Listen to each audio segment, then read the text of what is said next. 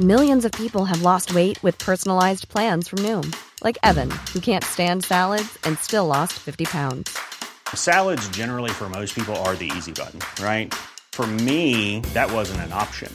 I never really was a salad guy. That's just not who I am. But Noom worked for me. Get your personalized plan today at Noom.com. Real Noom user compensated to provide their story. In four weeks, the typical Noom user can expect to lose one to two pounds per week. Individual results may vary. Hola. En medio de estas merecidas vacaciones, seguimos fieles a tu episodio semanal del podcast. Así que durante los meses de julio y agosto podrás disfrutar de la escuela de verano gracias a los patrones de Kenso Círculo. Ocho capítulos donde reseñaremos los libros clave de la efectividad personal y que si tú también quieres apoyarnos y recibir estas reseñas a lo largo del año, puedes hacerlo uniéndote a Kenso Círculo. Como miembro de Kenso Círculo recibirás cada mes una reseña de los mejores libros de productividad, accederás de manera anticipada y sin publicidad a los episodios del podcast y recibirás un descuento en nuestros cursos online y lo más importante, nuestra eterna gratitud. Así que te esperamos en kenso.es barra círculo y disfruta de la reseña de esta semana.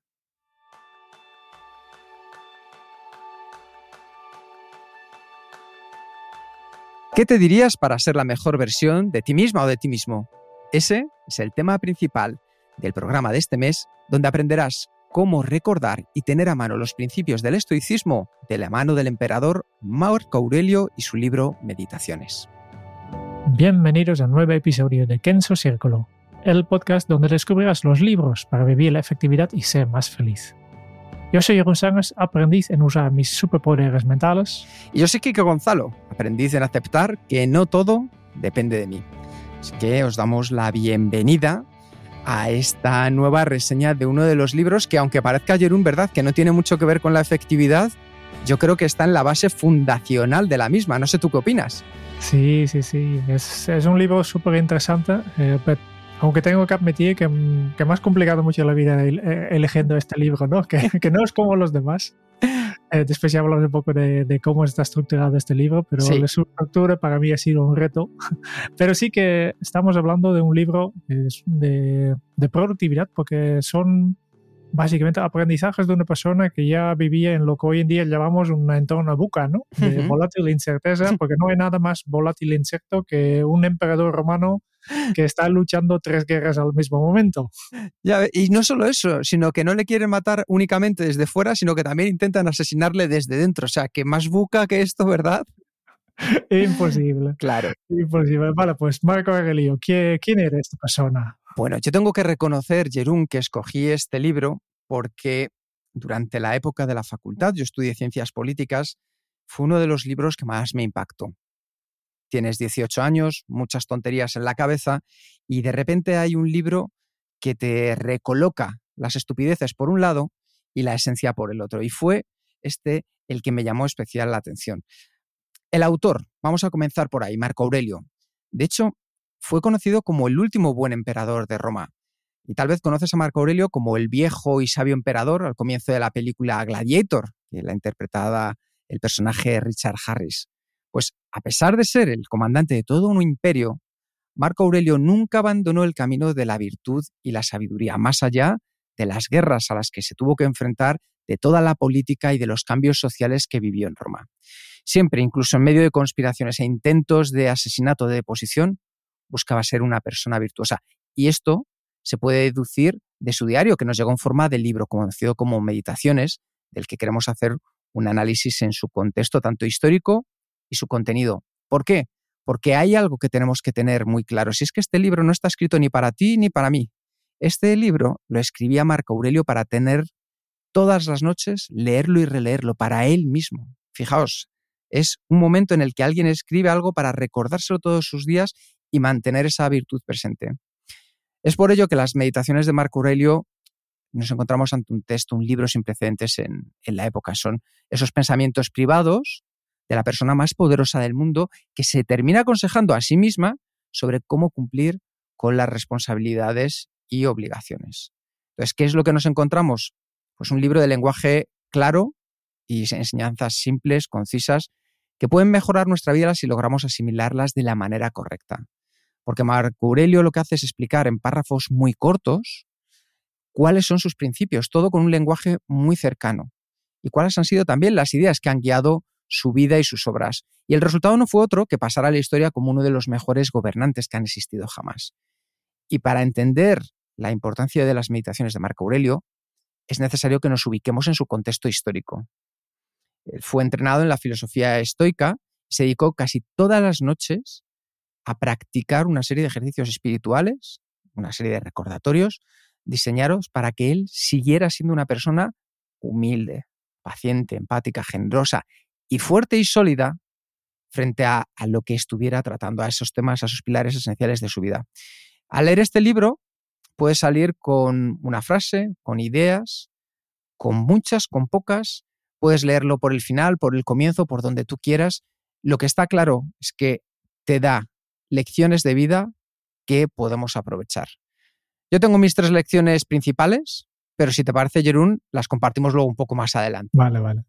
Que he dicho antes que, que, que, que más complicado lo viene con este libro, porque este no es, lo has dicho que, que puedes leer como quieres, pero este no es un libro que, como, que, que puedes leer como hacemos habitualmente, del primer página uno y simplemente como una novela, ¿no?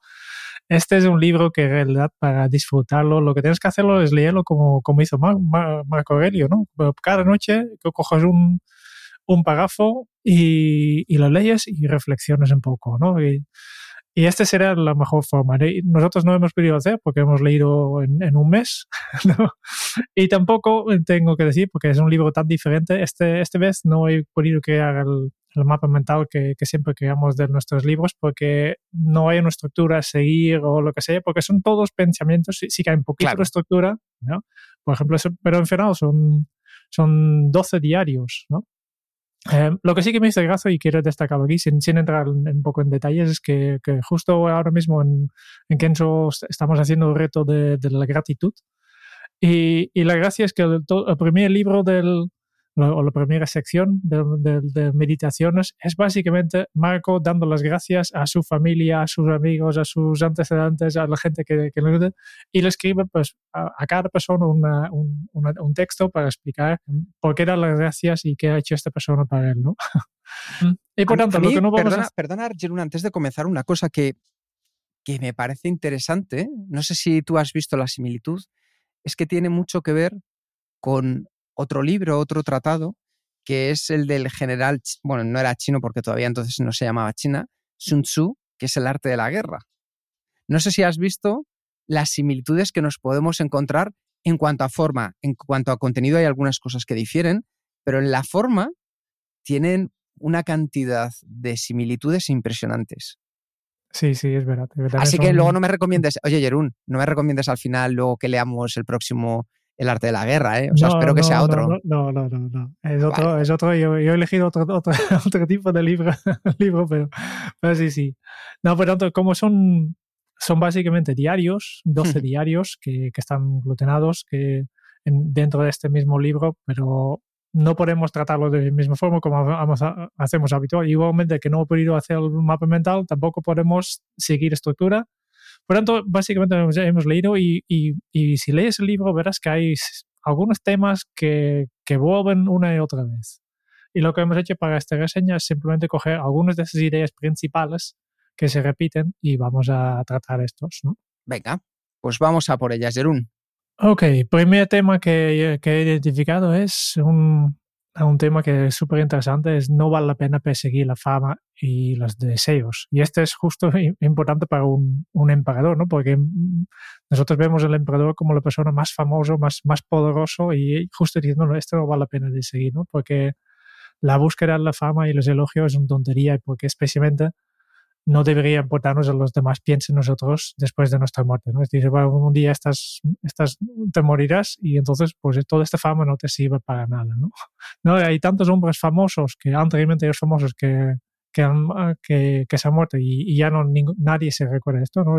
La, la, pregunta que justo en, hace un poco en, escuchaba algo similar de, creo que era Tim Ferriss, que es un, un seguidor los, del, del filósofo estoico, ¿no? Sí. Que dice, vale, pues, eh, ¿cuántas personas te, tú conoces por nombre de, que, y que vivían desde hace unos dos, dos, mil años, ¿no? De todos estos millones de personas que vivían. Entonces, ¿cuáles todavía nos recordamos y, son uno o dos de todos, ¿no? Y por tanto, lo más probable es que nadie se recuerde de ti de aquí en, muy pocos años incluso, ¿no? Y por tanto, la fama, no importando cuándo grande sea, siempre despecenará el olvido y perseguirla y simplemente demostrar la vanidad de uno, ¿no? Sí, de hecho, también explica que nada mejora con, con el elogio. Eh, la belleza de las cosas en sí proviene de las mismas, de la esencia de las mismas y no de lo que la gente dice sobre ella. Entonces, pensar que ganamos algo al ser elogiados es un error.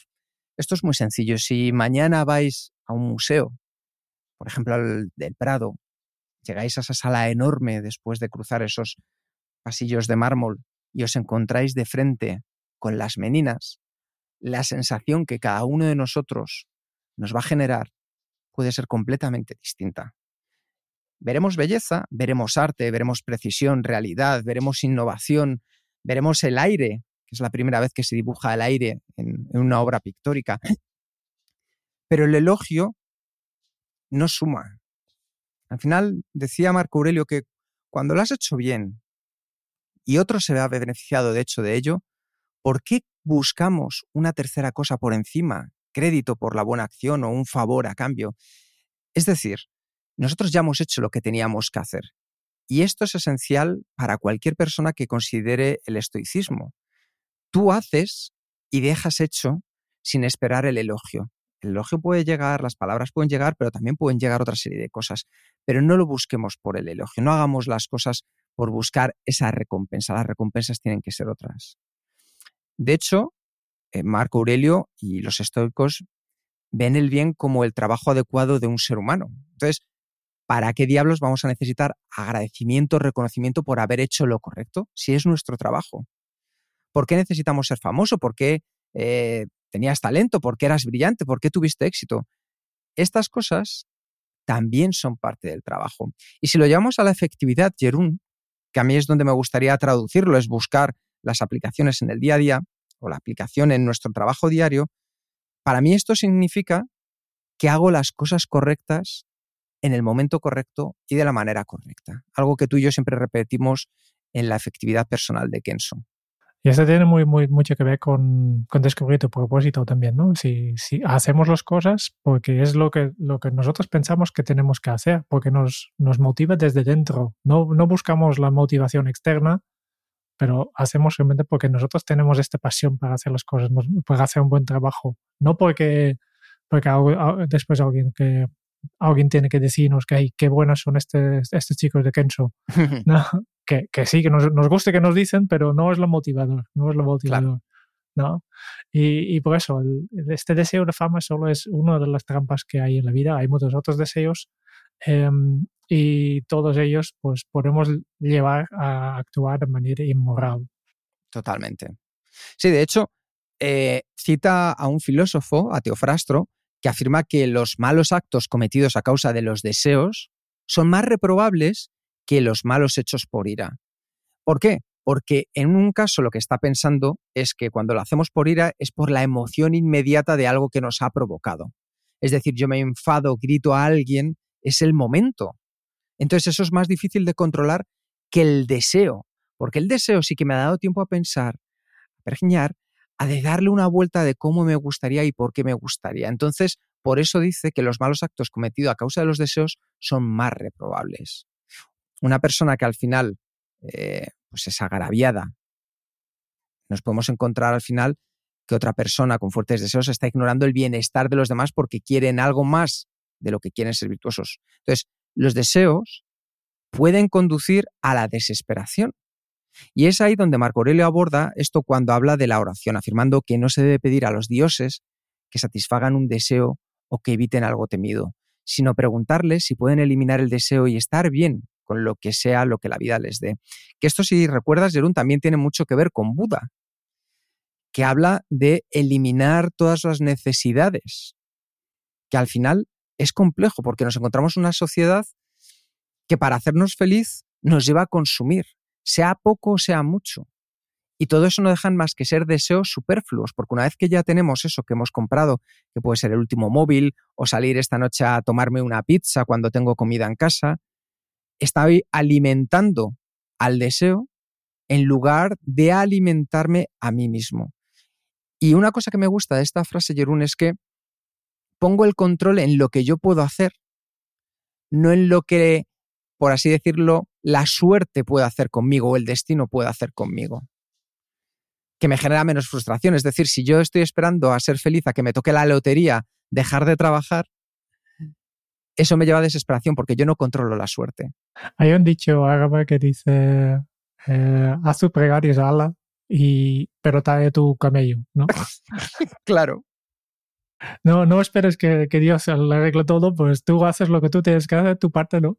Eso es, y en el día a día de nuestra efectividad personal, esto lo podemos llevar al, al siguiente nivel. Pensar en aquellas situaciones en las que tenéis momentos de, por así decirlo, de distracción, de interrupciones de otras personas. Vamos a hacer lo que esté en nuestra mano para disminuirlos. No pensemos en que mañana se van a anular del todo y ya van a desaparecer, ¿no? Porque hay otras personas que entran en acción, entonces ya no controlamos, que lo veremos más adelante, es otro de los aprendizajes de Marco Aurelio. Simplemente vamos a hacer aquello que esté en nuestra mano y que lo podamos hacer de una manera realista. Si yo mañana mismo dijera, no quiero que llamen al telefonillo de mi casa, una de dos, o corto el canal del telefonillo o la otra opción que puedo hacer es ponerme eh, tapones en los oídos, Jerún. Pero la gente va a seguir llamando, ya sea porque me tienen que entregar algo o el cartero comercial que llama al buen tuntún de Dios a ver quién le puede abrir. Entonces es muy importante que esta frustración nos la quitemos de encima haciendo aquellas cosas que dependan de nosotros. Por esto es ¿no? el, tema del, de la fama y los, los deseos, ¿eh? que no, no, lo controlamos no, ni, ni, ni, nos viene bien. Segundo tema que yo veo que tiene, muy, que, tiene que ver con problemas y el, básicamente el, lo que viene a decirnos el, Marcos Aurelio es que los problemas se crean en la mente. ¿no? La, fuera de tu mente no hay problemas, básicamente. ¿no? Al final es ¿no?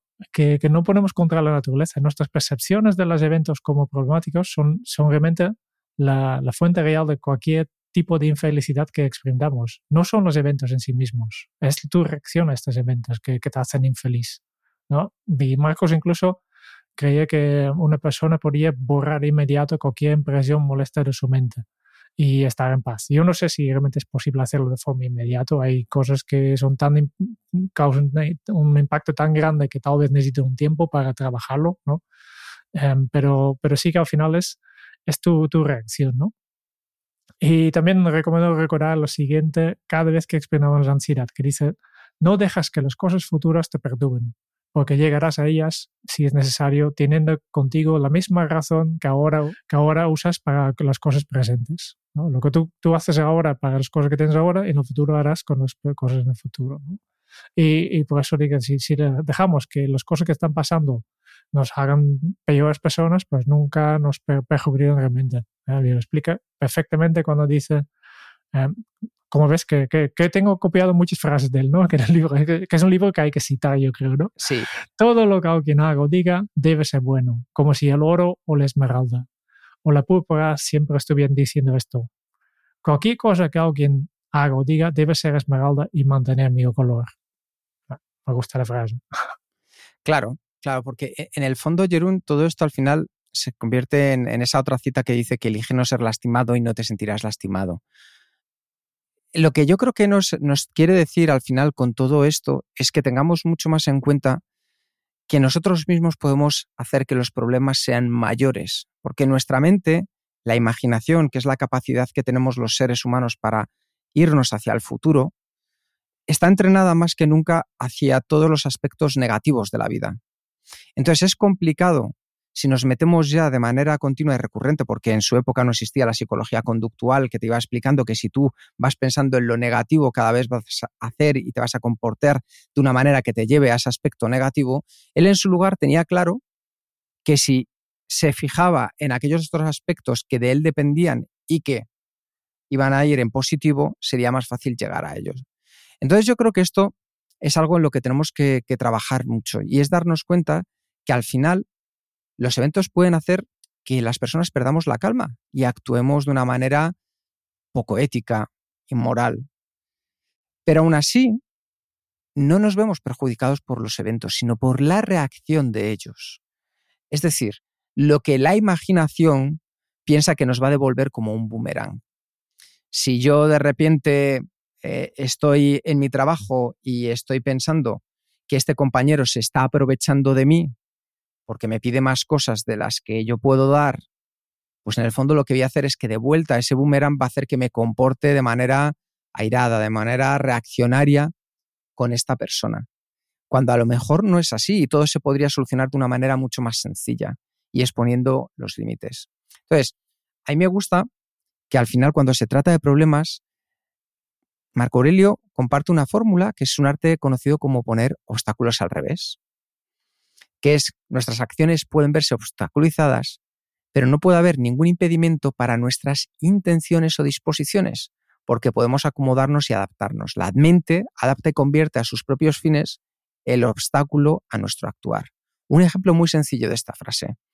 Si yo quiero salir a correr y sé que mañana veo en el tiempo que va a llover, puedo hacer dos cosas. Lamentarme porque mañana no va a llover, imaginarme que mañana no salgo a correr y dejarlo para el día siguiente, con lo cual es más fácil que ni mañana, ni al otro, ni a la semana que viene salga a correr. O pensar en ponerme un chubasquero o hacer una tabla de ejercicios en casa. Eso para mí es la clave de lo que tenemos que buscar con este pensamiento de Marco Aurelio. Y de hecho, si, si sales a correr igualmente, para no pagar ciegues, la, la, típica la frase más famosa, ¿no? El obstáculo es el camino. ¿No? Si tú has sobrepasado este obstáculo, este obstáculo ya no, ya no volverás, porque la próxima, vez que, la próxima vez que ves que, que hay mal tiempo, tú ya sabes que has superado este obstáculo, que para ti la, la, lluvia no, ya no es obstáculo para salir a correr, porque ya tú ya has demostrado que este obstáculo ya es tuyo. Sí. Y qué mejor, Jerún, ¿verdad? Que, que sabernos más fuertes que los obstáculos de la vida. Sí. Que yo creo que eso es un grandísimo aprendizaje que podemos tener. Cualquiera de vosotros que nos estáis escuchando, estoy seguro que tenéis en vuestra historia, en vuestra experiencia, ese momento del que os sentís orgullosos, orgullosas de algo en concreto, de haber superado un obstáculo en concreto. ¿Y qué sucede? Que una vez que se supera un obstáculo, ya hemos roto una barrera, un techo de cristal. Y esto recordamos lo del récord de la milla, ¿verdad, Jerún? Que se hablaba de una que era imposible bajarlo, no recuerdo ahora de qué, de qué tiempo era exactamente, pero en el mismo año que de repente una persona consiguió romper esa barrera, 10 personas más terminaron corriendo la milla en ese tiempo. Y no importa el tamaño de este obstáculo, que estábamos hablando del, de Marco Aurelio, que, que en su vida, en, los 19 años que estaba reinando, pues uh, tenía casi siempre una guerra entre las manos, ¿no? Un plago horrible, eh, infidelidad del, de, sus, de gente que, que están cerca, intentos de conquistar el, el, trono por parte de uno de sus, sus aliados más cercanos, viajes, ¿no? Repetitivas a través de, de todo, casi todo el mundo, ¿no? Al menos el mundo conocido. ¿no? desde Asia Menor, Siria, Egipto, Grecia, Austria, que es una persona que hace dos mil años seguramente has visto más países que tú y yo juntos. Total. ¿no? Eh, y pues esto, un tesoro, su, su, su, su, tesoro que se agotaba rápidamente, un monastro incompetente, eh, etcétera, etcétera. Más obstáculos y obstáculos más grandes que Marco, tú y yo no vamos a ver, ¿no? Por tanto, si él eh, ha sido capaz de, de combatir estos obstáculos en su camino, pues tú, tú y yo también podemos. Y hay una cosa que para mí es importante, Jerún. En el caso de la efectividad personal, esto lo podemos traducir a las tareas. Cuanto antes nos enfrentamos a la tarea más retadora del día y la superamos, más fácil se convierte en terminar el resto de tareas que tenemos por hacer. Cada vez que superamos nuestros límites y mejoramos, de una manera realista, que esto también lo dice Marco Aurelio, es decir, que lo hagamos de manera realista, pero cada vez que superamos esos límites y vamos un poco más allá, cada vez dejamos más atrás los obstáculos y avanzamos con un sentido mucho más profundo. Y para mí esto es clave, saber que los obstáculos, si son realistas, los podemos saltar.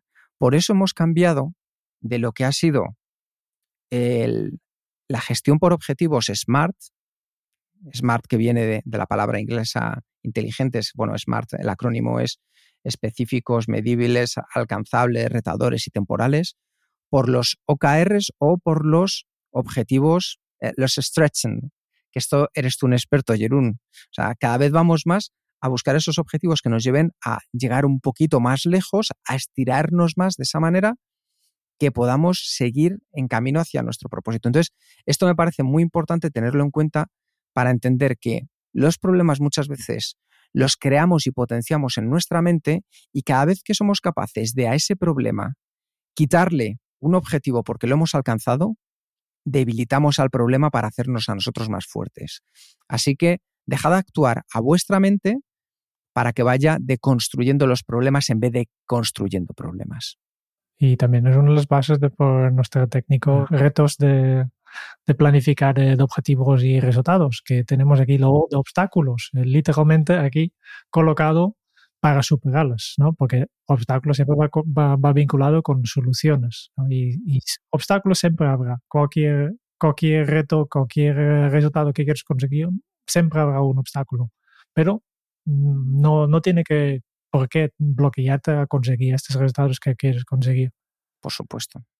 Así que veis como poco a poco vamos traduciendo ideas políticas, ideas sociales, ideas que tenía Marco Aurelio en su contexto a día de hoy y cómo lo podemos utilizar sus aprendizajes. Y el tercero de ellos es que el mal que las personas hacen te daña si tú haces el mal en respuesta.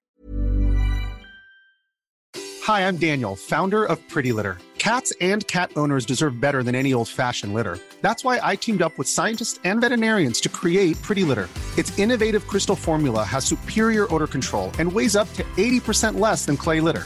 Pretty Litter even monitors health by changing colors to help detect early signs of potential illness. It's the world's smartest kitty litter. Go to prettylitter.com and use code ACAST for 20% off your first order and a free cat toy. Terms and conditions apply. See site for details. Wow. Nice. Yeah. What you're hearing are the sounds of people everywhere putting on Bombas socks, underwear, and t-shirts made from absurdly soft materials that feel like plush clouds. Yeah, that plush. And the best part, for every item you purchase, Bombas donates another to someone facing homelessness. Bombas, big comfort for everyone. Go to bombas.com slash ACAST and use code ACAST for 20% off your first purchase. That's bombas.com slash ACAST, code ACAST. Marco Aurelio se recordaba todas las noches a sí mismo que no debía molestarse por las fechorías de los demás y corregirlas si era posible, pero que si eran tercos y no querían cambiar, teníamos que aceptarlo, o tenía que aceptarlo. Al reaccionar ante las personas, nunca debemos permitir que se violen nuestros propios principios, eso es básico. Es decir, tu libertad comienza y termina donde comienza y termina la libertad de otra persona. Entonces, tenemos que darnos cuenta que nunca debemos sorprendernos por las malas acciones de, de los demás. Yo, de hecho, Jerón siempre digo que las malas acciones que a veces vemos en los demás tendríamos que ponernos en sus pies para entenderlas, porque detrás siempre hay una intención positiva, lo cual no significa que esa intención positiva lo sea para todo el mundo. Entonces, si en lugar del ojo por ojo y diente por diente, de la ley del talión, lo que hacemos es evitar desear que las personas sean como no son, entonces estamos deseando algo imposible. Y aquí, como veis, Marco Aurelio nos vuelve a traer a la realidad, en vez de intentar que mi hijo, mi hija sea el mejor en matemáticas, si no es lo que vemos que es su fuerte, ¿por qué nos obstinamos en ponerles profesores de mejora cuando a lo mejor lo que tendríamos que hacer es ponerle profesores que le ayude a dibujar aún mejor de lo que lo hace, a escribir mejor de lo que lo hace, a que toque ese instrumento y se desarrolle en él? Al final, Marco Aurelio creía que la gente hace cosas malas por ignorancia del bien y, y del mal y que debemos perdonarlos por sus errores, incluso cuando nos hacen daño. Y yo en eso estoy de acuerdo, porque cuando somos capaces de entender que alguien nos ha hecho daño, pero no necesitamos devolver ese dolor, es porque estamos sólidos, estamos fuertes. A nivel emocional, a nivel mental, a nivel físico, y eso se nota. De hecho, Marco Aurelio enfatiza que los animales sociales, como los humanos, estamos destinados a vivir en armonía, y en la armonía de cualquier reino animal, que yo sé que todos vosotros veis los documentales de la 2, entendemos que si vemos a una manada de leones, no todos tienen el mismo nivel jerárquico. Y esto es a lo que se hace referencia también, que cada uno, para superar y estar en otro nivel, a lo mejor lo que tenemos que demostrar es que no todo nos hace daño, que sabemos no responder ante agravios cuando esos agravios no violan nuestros principios, otra cosa es que los violen, que entonces sí que debemos de anteponer nuestros límites al de, los al de los demás, pero tenemos que entender cómo hay una jerarquía de relaciones sociales que nos permite vivir en armonía. De hecho, el Marco comparó su relación con las personas malas con, con, las diferentes partes del cuerpo de la misma persona. Y las personas buenas y malas pues son parte de la misma naturaleza universal y están destinadas a interactuar y cooperar. No podemos esquivarlas, ¿no? Y Marco Aurelio, y de hecho todos los estoicos, creían que éramos parte de un organismo conectado internamente, que no podíamos lastimar a una persona sin lastimarlos a todos. Como, como, como dice que lo que daña a la colmena daña a la abeja, ¿no? La mejor venganza, dijo, es no ser así, o que significa cuando lastimas a otros, lastimas al grupo y te lastimas a ti mismo. Eso es muy importante para, para, saber, ¿no? Y por esto está en contra de la naturaleza despreciar a las personas malas y, y tratarlas de evitarlas. Igual que está en contra de nuestra naturaleza despreciar una parte de nuestro cuerpo. ¿no? Cuando nos encontramos juzgando a los demás, pues primero debemos considerar nuestras propias faltas.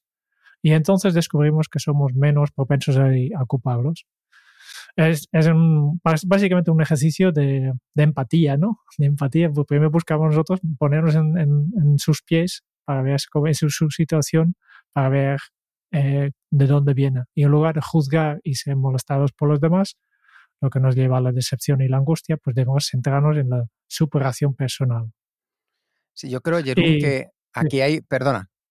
No, no, simplemente una frase para terminar esta parte de, de, de cómo, cómo, lo explica, ¿no? Es eh, que, que Marcos tiene este, estas fantásticas maneras de expresarlo. Es ridículo que un hombre no huya de su propia maldad que es posible, sino de la maldad de los otros hombres, que es imposible. Claro. De hecho, si pensamos, a mí me gusta mucho utilizar la metáfora del iceberg.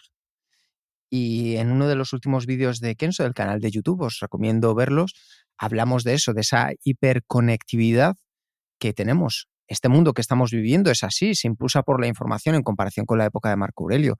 Y también sabemos mucho más sobre otras personas, pero sabemos mucho más de la parte que se ve del iceberg, pero también tenemos que entender esa hiperconectividad que existe en la inmensidad de lo que no se llega a ver que está bajo el mar del iceberg.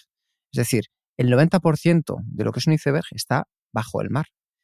Y eso es tan gigante que puede estar conectado con la siguiente placa de hielo. Entonces, Sabemos de las idas y venidas de las celebridades, de los políticos, de toda esta gente que aparece en la prensa. Recibimos actualizaciones en tiempo real sobre todo lo que hacen nuestros amigos. Las noticias, hay gente que ya las tuitea antes que los medios porque la están viendo, la están viviendo, están de frente y tienen un altavoz para hacerlo. Vemos lo que se dice en las redes sociales y podemos recibir de manera inmediata textos, fotos. Pues lo que está claro es que ha aumentado la cantidad de las llamados dramas en nuestra vida. Y ya eso nos lleva a un sesgo. Y es tener opiniones sobre una, si una persona debería haber hecho esto o debería haber hecho lo otro. Y lo que hacemos es ir a los medios y vemos cómo hablan al respecto. Así lo que hacemos es ya tener esa información para nosotros mismos, utilizarla. Nos ofendemos cuando nuestros amigos dicen esto o aquello y no pasa ni un día sin que escuchemos chismes, especulaciones sobre alguien que conocemos. Pues esta es una trampa, esto es una distracción. Ya lo era hace dos mil perdón, hace dos mil años con Marco Aurelio y ya lo sabía. Decía, errores de otras personas. Se recordaba a sí mismo que debía dejar en manos de sus creadores los errores de otras personas. Así que olvídate de lo que hacen otras personas, olvídate de lo que están haciendo mal. Tú ya tienes suficiente en tu plato como para ponerte con ello. Concéntrate en ti mismo, en lo que podrías estar haciendo mal y arreglarlo. Así que mantén los ojos bien abiertos en tu propia vida. No es necesario y de hecho no hay tiempo suficiente para perder un segundo espiando a otras personas. Ocúpate de tus propios asuntos y como decía al final Marco Aurelio, vamos a trabajar sobre ellos y el mal de los demás solo te va a hacer daño si tú respondes en su respuesta. Por eso las redes sociales si queremos tener más seguidores, si queremos tener más likes, si queremos que más gente nos escuche, ese no debería ser nuestro propósito. Nuestro propósito debería ser compartir nuestro mensaje. Eso sería lo importante, por ejemplo, en las redes sociales.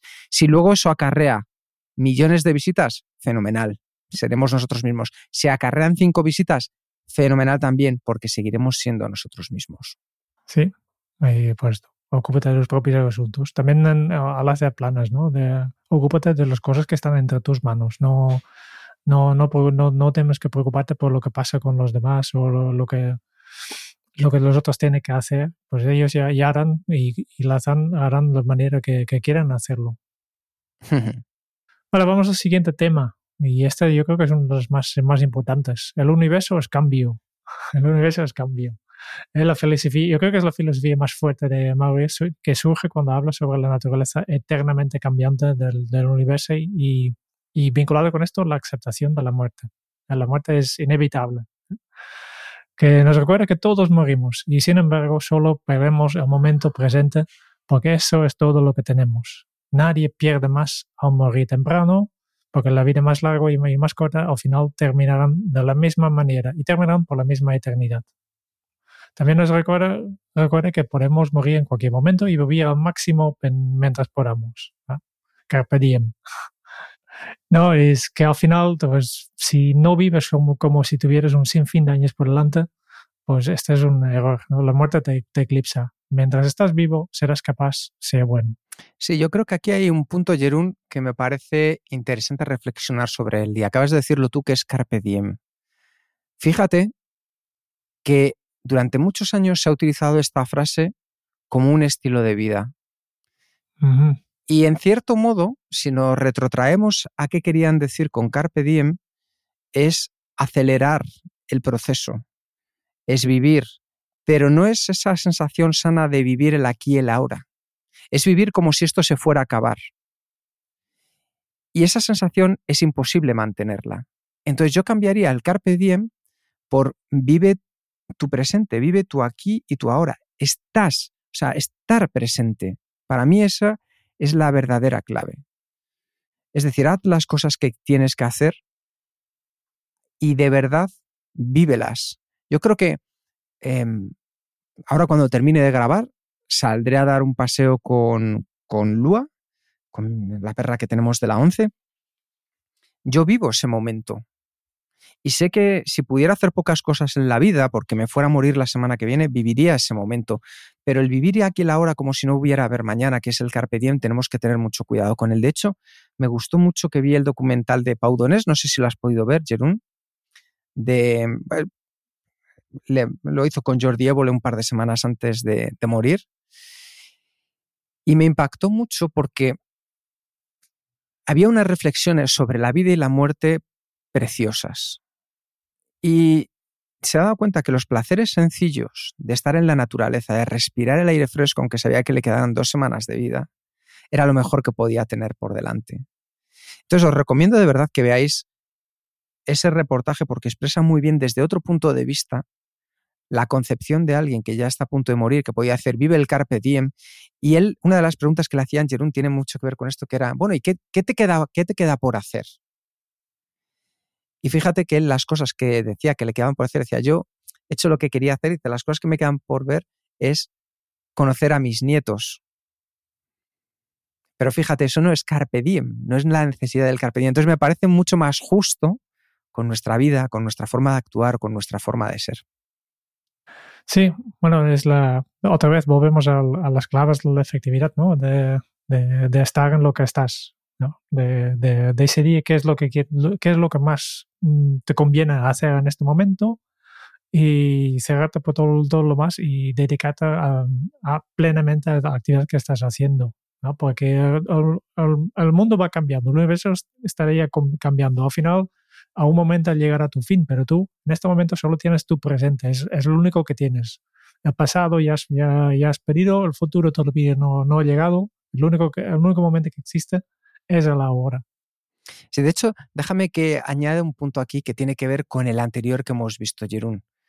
Y es cuando hablaba de la, de la imaginación.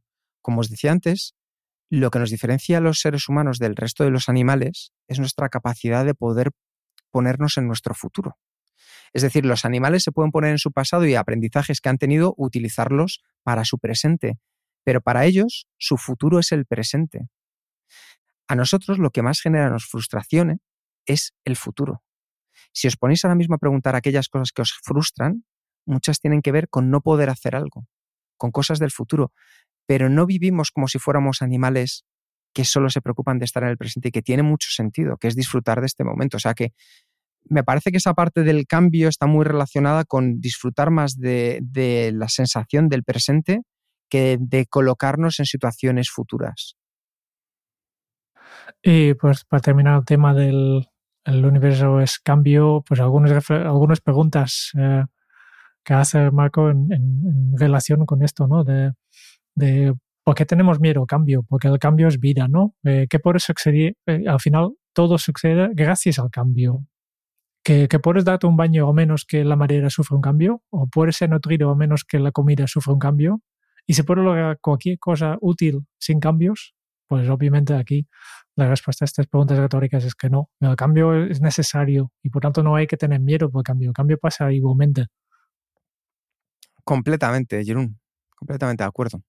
Y con esto ya pasamos al, al último tema, que también va todo, están todos relacionados, ¿no? Que hay mucho, que, que lo hemos separado un poco por temas, pero ya ves que, que, que solapan bastante, ¿no? El último tema que, que, hemos podido extraer de estos libros de Marco es tu mente racional es tu mayor activo que Marcos sabía que nuestra capacidad de razonar es lo que nos diferencia de los animales, además de poder mirar al futuro, como hemos comentado antes, ¿no? Y es un poder, este, esta capacidad de razonar es un poder importante y que debemos, debemos utilizar al máximo. Eh, Marco, Marcos creía, como casi todos los estoicos también, que nuestra razón podía usarse para comprender la razón universal presente en la naturaleza. Eh, la, la ciencia, básicamente, ¿no? y lo que llevaría al estar de acuerdo con, con ella, incluso si los eventos parecidos perjudiciales, ¿no? Porque eh, si entiendes por qué las cosas pasan, pues es más fácil aceptarlas, ¿no?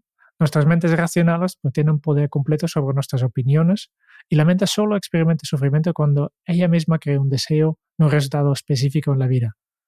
Es muy importante, ¿no? hemos visto antes también, ¿no? el daño lo hacemos nosotros mismos, ¿no? No, no, son, no son las cosas que pasan en tu entorno, pero es nuestra propia mente que es capaz de dañarnos. Marcos, que es una persona que tenía más control sobre el entorno que la mayoría, como emperador, también fue el lápiz después de, detrás de estas líneas. Tienes poder sobre tu mente, no sobre los eventos externos. Date cuenta de esta y encontrarás la fuerza. Y por tanto, Marcos enseña que nuestra mente es un, una cosa que se controla a sí misma por completo y está separado del mundo. No puede verse afectado por los acontecimientos y a menos que se afecte a, a sí mismo. Cada aparición es el resultado de lo que la mente quiere que parezca y la mente se hace exactamente lo que es. Y dado que eso es así, pues no hay ninguna razón por la que no deberíamos estar de acuerdo con la naturaleza, ya que la naturaleza nos ha proporcionado los medios para aceptar racionalmente el curso de los acontecimientos sin importar dónde nos lleven. Sí, efectivamente, como podemos ver, el ser racionales en un mundo emocional es importante. Yo aquí siempre meto la mezcla. La mezcla, porque hay que tener en cuenta determinadas cosas. Primera es el determinismo. Para Marco Aurelio, como para el resto de los estoicos, hay un elemento que es fundamental que definen todos los aspectos de, la, de su filosofía, que es el determinismo que es que el ser humano no es libre, sino que la vida de cada uno está prefijada por su destino. Y eso, en cierto modo, lleva a una filosofía de la tranquilidad. Lo que logran, lo que yo creo que les ha hecho más famoso a los filósofos estoicos, Jerún, que es la, la taraxia, es la, la, imperturbabilidad del ánimo. Porque de esta manera, em, lo que conseguimos es que al final tengamos muy claro qué depende de nosotros y qué no, qué está en nuestra zona de control y qué no. Y entender que lo que está más allá de nuestra zona de control es aquello que nos genera mayores frustraciones.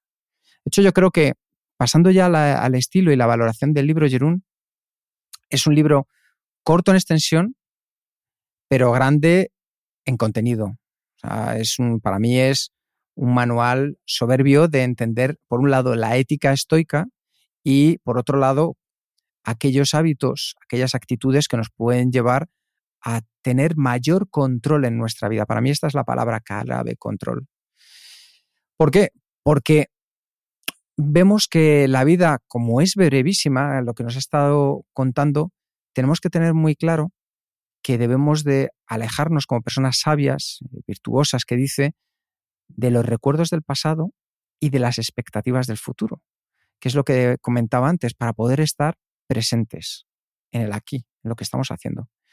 Entonces, eso nos da determinadas, determinados sobre, como poder sobre, como por ejemplo la muerte, es decir, los animales no temen la muerte, pero nosotros que conocemos lo que es la muerte, eso hace que la vivamos la vida de una manera completamente distinta. Entonces, ¿qué nos puede dar a entender? Pues darnos cuenta de la importancia de simplificar. Que tenemos que simplificar tanto como sea posible la existencia. No perder el tiempo en discusiones vanas, no perder el tiempo en devolver el ojo por ojo a los demás. Que lo que es importante es que entendamos que los recursos están de donde venimos, que si buscamos descanso, el descanso no lo voy a encontrar viendo la televisión, lo voy a encontrar haciendo las cosas que harían mis antepasados en la naturaleza. Y eso nos lleva a un buen vivir. Y algo clave, algo clave que hablamos con, uno de, de, los invitados, creo recordar que fue con Francés Miralles, que está aquí presente, Jerún. Y es que lo único que importa es aquello que nadie puede quitarte y es tu mente. Eso sí que tú tienes control sobre tu mente porque tus pensamientos son tuyos, luego los puedes compartir o no, los puedes transformar, los puedes cambiar, pero el buen vivir es muy fácil, es muy fácil. De hecho, he recogido algunas citas que para mí son las claves de este libro para compartirlas con vosotros, porque aunque sea un libro con 12 eh, episodios, podamos llamarlo, que no es excesivamente largo, sí que algunas frases pueden marcar la diferencia. La primera es Acuérdate de esto siempre, para vivir de manera feliz basta con muy poco. Con muy poco. Analiza aquellas cosas que a ti ahora mismo te harían feliz. Y te darás cuenta que muchas de ellas, piensa, si las tuvieras, qué impacto va a tener, como decías tú en aquel, en aquel episodio de Jerún, en 10 días, en 10 meses y en 10 años pues quédate con aquellas cosas que te sigan haciendo feliz dentro de 10 años. Y te darás cuenta que esas cosas no son ni tan caras ni son tan difíciles de conseguir. Eso es uno de, para mí de los mayores aprendizajes que podemos sacar de, de este libro. Otro es que la vida de una persona es lo que sus pensamientos se hacen de ella. Lo que tú creas es lo que vas a hacer. Haces lo que haces porque piensas lo que piensas. Y ahí debemos de entender que hay determinadas creencias y hábitos que tenemos que desmontar. Esto pasa en nuestra productividad personal y en nuestra vida personal. Si yo cada vez que termino de comer me siento bien fumando un cigarro, mi cabeza entenderá como creencia que fumar el cigarro me ayuda y fumaré el cigarro hoy, lo fumaré mañana y lo fumaré al día siguiente. Porque lo convierto en un hábito, es un hábito negativo, pero al final hago lo que hago porque pienso lo que pienso. Y lo mismo pasa en positivo. Si tú piensas que para antes de irte a dormir lo mejor que puedes hacer es leer unas hojas porque has notado, de un libro quiero decir, porque has notado cómo te tranquilizan, cómo te hace que vayas cayendo a la cama en lugar de ver la televisión, lo terminarás haciendo un día, otro y, conseguirás dormir mucho mejor. Luego, hay otra cosa que a mí me llama eh, poderosamente la atención. Y es que en ninguna parte puede hallar el hombre un retiro tan apacible y tranquilo como en la intimidad de su alma. Para mí esto es una de las claves de la productividad. Si tú estás bien, harás que los que te rodean estén bien y los que te quieren estén bien. Sin embargo, si nos centramos, Jerún, en primero hacer felices a los demás y pensamos que de ahí va a venir nuestra felicidad, estamos equivocados, porque estamos haciendo cosas que no son innatas nuestras, que no vienen en nuestra esencia. A lo mejor algunas sí, pero otras no. Entonces debemos de autoconocernos mucho mejor para desde ahí poder ayudar a los demás. Hay otra frase que me recordó mucho a mi época de HP, que la decía Hewlett y Packard, que es que todo lo que escuchamos es una opinión, no un hecho. Todo lo que vemos es una perspectiva, no es la verdad. Y ahí es donde tenemos que tener la suficiente capacidad del conocimiento y de la creencia. Es decir, de saber respetar la opinión de los demás, entender por qué están viendo lo que están viendo, aunque no lo compartamos. Para mí eso es una de las mayores virtudes que podemos tener, porque entonces nos va a explicar mucho mejor la realidad en lugar de verla con gafas distorsionadas. Si tenéis a un compañero que siempre a las 5 de la tarde os hace esa pregunta de si tenéis cinco minutitos, podéis verlo con las gafas distorsionadas de, oye, es que siempre viene a última hora y mejoró la vida, o podemos verla con las gafas de la realidad y preguntarle, oye, ¿por qué siempre vienes a las 5 de la tarde? Y a lo mejor nos dice, porque es que soy incapaz y tú eres la única persona que me ayudas en el día a día. La situación es la misma, pero la realidad cambia. La realidad como nosotros la vemos cambia. Dos más. Vivir una buena vida. Eso hay que tener en cuenta que vivir una buena vida debemos definir cada uno de nosotros qué es una buena, día, una buena vida, qué es un buen día para ti porque probablemente lo que para Amelia, lo que para Ginés, lo que para Jerún sea un buen día difiere mucho de lo que para mí es un buen día, pero busquemos tener un buen día. Y por último, no vivas como si fueras a vivir 10.000 años. Mientras estés vivo, hazte bueno. Yo recuerdo en el funeral de mi abuelo decir esto, que, que era que si algo había aprendido y me gustaría que la gente se llora es que mi abuelo fue un hombre bueno. Cuando nosotros hacemos el bien a los demás, es una siembra, es una siembra sólida, es una siembra que aguanta el paso del tiempo, de los infortunios, y es una siembra interior que hace que podamos conseguir dar lo mejor de nosotros mismos más allá de lo que espere cualquier otra persona. Y para mí esa es la mayor recompensa que nosotros podemos vivir, el ser lo que de verdad somos, como de verdad queremos ser y para lo que de verdad queremos ser. Así que ese mm, es un poco a modo de resumen de ideas y del estilo que nos podemos encontrar, que son frases certeras con las que te puedes ir a dormir y reflexionar un día entero, una semana entera con cada una de ellas. Tenemos que entender el contexto en el que está escrito, que ya son hace unos cuantos años, entonces no tiene ni esos gráficos, ni esos dibujos, ni ese lenguaje tan cercano, yo por la potencia que tiene en la esencia de sus mensajes, Jerún, es un libro que creo que ha envejecido muy bien y le voy a poner un 4,25. Muy bien, muy bien. Pues un excelente resumen de todos estos puntos que podemos sacar de este libro. Em, estoy contigo, es un libro que, que, puede dar mucho. Obviamente no, no todas las partes del libro pueden resonar con todas las personas y a veces hay cosas que ya, ya no son tan importantes, pero la gran parte se aguanta muy bien y es efectivamente un libro que después de casi dos mil años eh, todavía tiene su valor. Es fácil, de, relativamente fácil de leer, esto sí que tengo que decir, depende de la edición que cojas, porque tengo que admitir que yo, yo he comprado ese libro o buscado tres veces, depende de la traducción que te coja, ¿no? Que hay traducciones de, hace más de un siglo que, que, que, son difíciles de leer, no tanto por, no tanto por, por, por los contenidos, sino por la traducción. También creo que es un libro que no debes leer como de, de, inicio al final en, un, en poco, poco tiempo. Yo creo que es más un libro de saborear, de coger de vez en cuando una, una parte, leerlo y reflexionar sobre esto. Y, y si haces de esta forma, no, no tal como hemos hecho nosotros este mes, puede dar mucho más todavía, ¿no? Y, por eso yo estoy contigo. Es un libro, para mí, uno de los más impactantes y, un libro que realmente te puede ayudar a, a darte muchas pautas y por eso yo voy más o menos en tu línea. ¿eh? Voy a, en este caso, el, yo doy un 4, porque los, los, los no me gustan tanto. yo no sé distinguir entre 4, 4 y 4 y 4 y 4.25, pero un 4 seguro que tiene. Muy bien, eso es maravilloso. Así que, Jerún, sorpréndeme. ¿Qué libro vamos a leer este mes? no sé si lo conoces. No sé si lo conoces. Es un libro que yo tampoco conozco, pero que tengo muchas ganas de leer y que va, de montañas. ¿Vamos a escalar? El autor se llama David Brooks y el libro se llama La Segunda Montaña. Vamos, es la primera vez que escucho hablar de él. Vale, pues puedo explicar rápidamente de qué, cuáles son estas dos montañas. La primera montaña es que todo, es, básicamente David Brooks habla de gente feliz, habla de propósito y explica que todos cuando salimos de los estudios, pues empezamos a subir una montaña, nuestra carrera profesional, eh, eh, para buscar el éxito, el estatus social, la felicidad personal, ¿no? Siguiendo un poco mm, lo que dicta nuestra cultura. Hacemos lo que la gente, mm, lo que pensamos que, que nuestro entorno, nuestra sociedad quiere que hacemos. Y al final, eh, pues muchas, muchas personas llegan a este cumbre, a esta primera montaña, y miran su entorno, muy súper chulo, súper chulo, pero de- después descubren que detrás de esta primera montaña hay otra montaña más.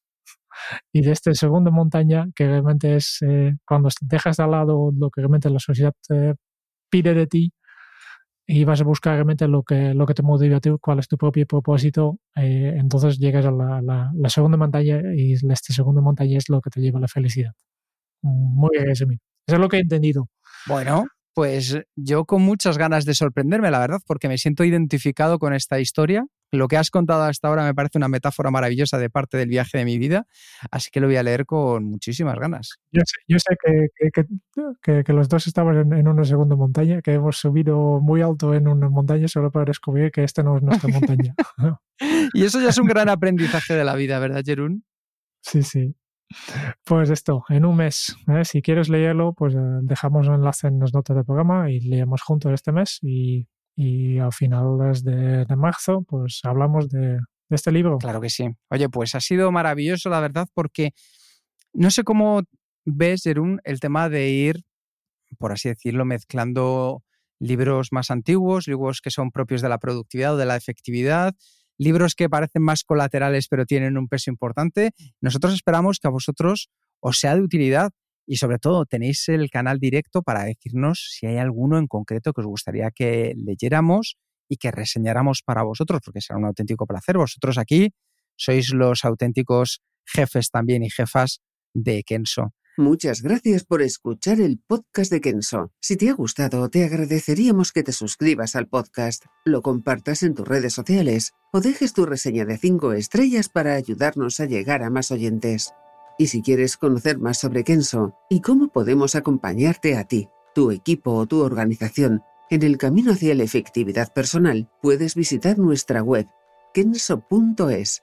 Te esperamos la semana que viene en el próximo episodio del podcast de Kenso, donde Raúl, Quique y Jerún buscarán más pistas sobre cómo vivir la efectividad para ser más feliz. Y hasta entonces, ahora es un buen momento para poner en práctica un nuevo hábito Kenso. Si no estás bien, no lo hagas. Si no es cierto, no lo digas. Nos escuchamos pronto. Chao.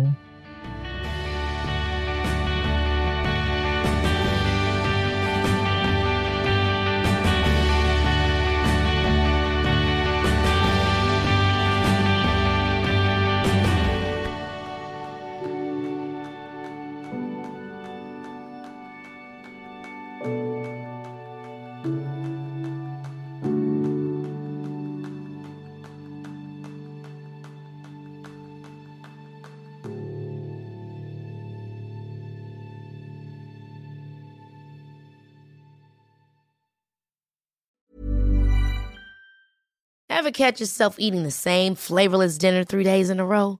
Dreaming of something better? Well, HelloFresh is your guilt-free dream come true, baby. It's me, Kiki Palmer.